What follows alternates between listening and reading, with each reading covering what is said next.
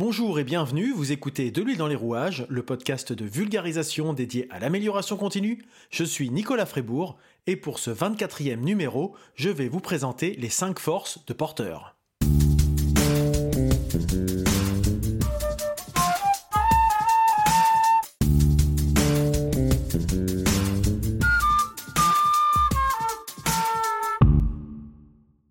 Le modèle de Porter, qu'est-ce donc? Alors le modèle de Porter, il porte le nom de son créateur, Michael Porter. Il a été élaboré dans les années 70 euh, afin de combler, selon lui, les lacunes de la méthode d'analyse SWOT, dont je parlais dans l'épisode numéro 22. C'est un modèle qui est utilisé dans la stratégie d'entreprise. pourquoi parler autant de la stratégie? Parce que ça fait trois numéros euh, sur lesquels je tourne autour de ce, de ce sujet. Euh, eh bien parce que en matière de système de management et dans une démarche d'amélioration continue, avant de se jeter dans l'action, il faut savoir où on va, ce qu'on veut faire et comment on va le faire. Souvenez-vous de l'épisode numéro 4 sur le PDCA ou la route des mines. On planifie, plane, avant d'agir. D'où? Et dans la planification, il y a tout ce qu'on trouve dans les chapitres des normes selon la structure commune HLS.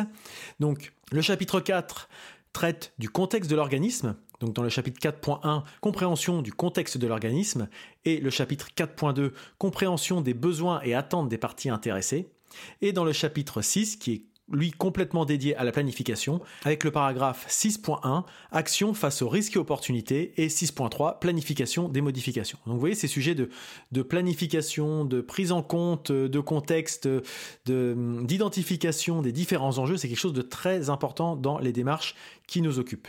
D'où l'intérêt de faire une bonne analyse de départ si on veut lancer les bonnes actions. Alors ce modèle euh, de porteur, permet d'identifier les forces en concurrence dans un domaine, ce qui permet de déterminer son intensité concurrentielle. C'est donc une technique d'analyse de la structuration d'un marché. Donc vous comprenez en quoi c'est important pour une stratégie d'entreprise. Et donc voici les cinq forces de porteur. La première, le pouvoir de négociation des clients. La seconde, le pouvoir de négociation du fournisseur. La troisième, la menace des produits de substitution. La quatrième, la menace de nouveaux entrants. Et la cinquième, c'est l'intensité concurrentielle. Donc, si je reviens sur chacune de ces forces, la première, le pouvoir de négociation des clients, c'est-à-dire que l'influence des clients sur un marché dépend de leur pouvoir de négociation. Des clients peu nombreux faisant face à des producteurs multiples ont de grandes possibilités de négociation. Vous savez bien qu'effectivement, en tant que client, euh, si vous avez la possibilité de faire jouer la concurrence, vous avez, vous, un pouvoir. En revanche, si face à vous, il y a un monopole, vous n'avez pas le choix sur le prix. Si vous voulez tel produit, vous prenez celui au prix qu'on vous impose. La deuxième force, c'est le pouvoir de négociation du fournisseur, c'est-à-dire leur capacité à imposer leurs conditions en termes de coût ou de qualité. Et là, ça revient à la même chose, c'est-à-dire qu'un fournisseur peut imposer euh, à votre activité ses conditions à lui à partir du moment où il est dans un rapport de force qui lui est favorable. La troisième force, la menace des produits de substitution. Le risque, c'est que finalement, les produits de substitution représentent une alternative à l'offre en présence. Voilà, c'est assez clair. En gros, on peut passer d'un produit à un autre. La quatrième force de porteur concerne la menace de nouveaux entrants. Et là, bien sûr, vous, doutez bien, c'est quand un nouveau concurrent rentre sur le ring un nouveau challenger arrive là avec euh, bah, la volonté de récupérer une part de marché. Et forcément, qui dit euh, récupérer une part de marché dit limiter les parts des autres. Pour éviter ce type de configuration, c'est pour ça qu'il y a souvent au sein des marchés des barrières à l'entrée.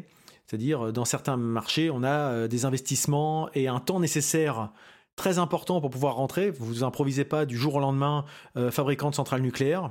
Vous improvisez pas euh, entreprise high-tech.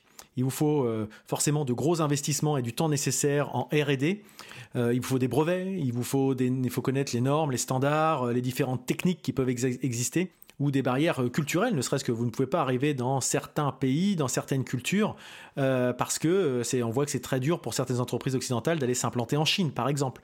c'est ce genre de choses qui fait que finalement il peut y avoir des barrières qui empêchent l'entrée de nouveaux entrants. Ces moyens rendent l'entrée plus difficile à un nouveau concurrent.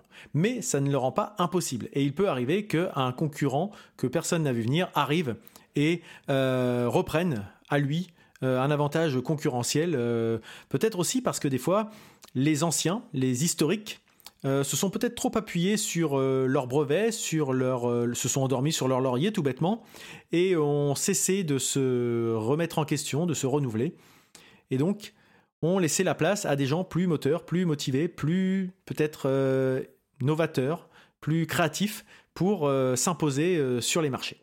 La dernière force de porteur, c'est l'intensité concurrentielle. Finalement, c'est la rivalité entre toutes les entreprises, le maillage de tout ça, qui fait que les concurrents luttent au sein d'une même industrie, d'une même activité, pour accroître euh, leur position ou simplement maintenir leur position. De temps en temps, il y a des gens qui sont très bien de ne pas être forcément dans le peloton de tête, ils veulent rester un petit peu en, retrait, ou au contraire des gens qui sont euh, dans le peloton de tête qui veulent rester euh, à leur place en disant on veut surtout pas perdre notre place. Voilà. C'est ce que je disais aussi, ça peut être un risque hein, finalement cette intensité concurrentielle en disant j'ai tellement peur de perdre que finalement je prends pas le risque de d'essayer de progresser.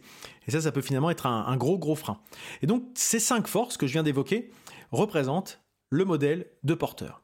Comme tout modèle euh, qui en plus a été créé il y a quelques dizaines d'années, il est susceptible d'évoluer et notamment de temps en temps, euh, on évoque une sixième force qui, apparaît, c'est celle des pouvoirs publics les pouvoirs publics qui exercent un pouvoir, une force justement par les législations, les réglementations, voire les normes qui peuvent être imposées, euh, même dans les affaires privées. Alors encore une fois, euh, le modèle de porteur, ça n'est pas l'alpha et l'oméga qui va vous permettre d'avoir toute une stratégie miraculeuse. Ça ne reste qu'un outil. Et comme toutes les autres approches, celle-ci a des lacunes, notamment le fait de se focaliser principalement, voire exclusivement, sur des menaces. Euh, vous savez ce que je vous ai évoqué là, c'est surtout un côté très négatif. Euh, ça fait ressortir les pouvoirs de nuisance de chaque acteur finalement.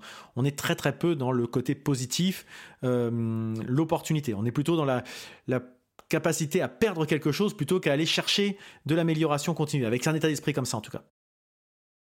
Et donc, comme je disais, comme beaucoup d'approches, y compris ce que j'ai évoqué, Pestel, SWOT, etc. Euh, il manque des petites choses. Il manque, euh, il n'y a pas l'outil miracle qui permettrait de tout avoir parce qu'effectivement, tous les contextes sont différents. Les entreprises ont des projets euh, différents les unes des autres, etc. Et donc l'intérêt, c'est plutôt de combiner, de challenger chaque outil avec d'autres, comme le SWOT par exemple, que j'ai déjà eu l'occasion d'évoquer. Voilà donc, après la présentation du SWOT et du PESTEL, le dernier numéro que je consacrerai aux outils d'analyse stratégique.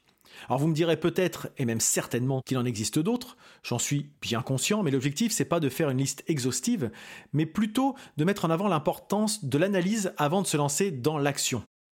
Et de montrer que plusieurs approches sont possibles pour cela et qu'elles peuvent même être interconnectées pour apporter plus de pertinence. Alors quand je dis que plusieurs approches sont possibles, pour moi ces plusieurs approches sont nécessaires. Puisque j'ai encore une fois, je répète, dans une démarche d'amélioration continue, il faut voir l'ensemble, et donc j'ai une approche qui est systémique, et euh, si on se limite à un seul champ de vision, on ne réglera qu'un seul champ de problème.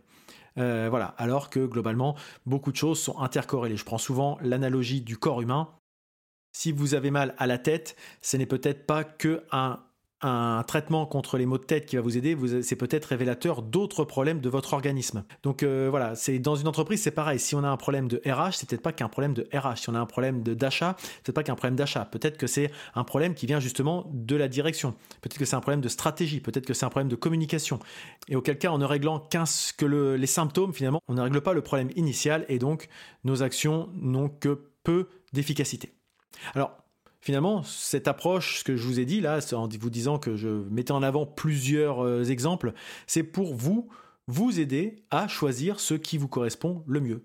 Je ne vous dis pas que le SWOT, c'est ce qu'il faut que vous fassiez, qu'il faut forcément faire un pestel pour identifier votre SWOT, et qu'il faut forcément avoir, euh, parce que vous êtes dans un marché euh, commercial, avoir une vision très précise des cinq forces de porteur. En revanche, il est intéressant de savoir que ces outils existent, que ces modèles existent, et que ça peut vous aider à définir votre, votre approche. Alors, le SWOT, c'est quand même quelque chose qui est relativement pertinent dans une démarche d'amélioration continue, mais l'important, c'est d'arriver à identifier votre contexte, quel que soit l'outil que vous utilisiez, qu'il soit euh, unique ou multiple, il n'y a, pas de, a pas de règles et d'obligations en la matière. Si vous êtes encore là, c'est certainement que ce podcast vous a plu, et donc s'il vous a plu, parlez-en autour de vous.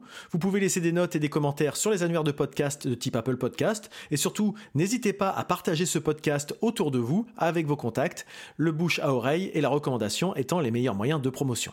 Vous pouvez me suivre sur les réseaux sociaux, Facebook, Twitter, Instagram et LinkedIn en tapant de l'huile dans les rouages. Abonnez-vous à ce podcast dans votre application de podcast préférée ou directement sur le site de l'huile dans les rouages.fr, site sur lequel vous pouvez vous abonner à la newsletter hebdomadaire dédiée à l'amélioration continue.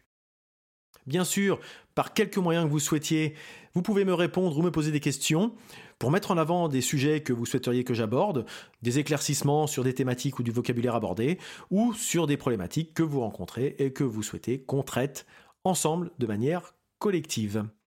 Il ne me reste plus qu'à vous souhaiter de passer une très bonne journée et je vous dis à bientôt.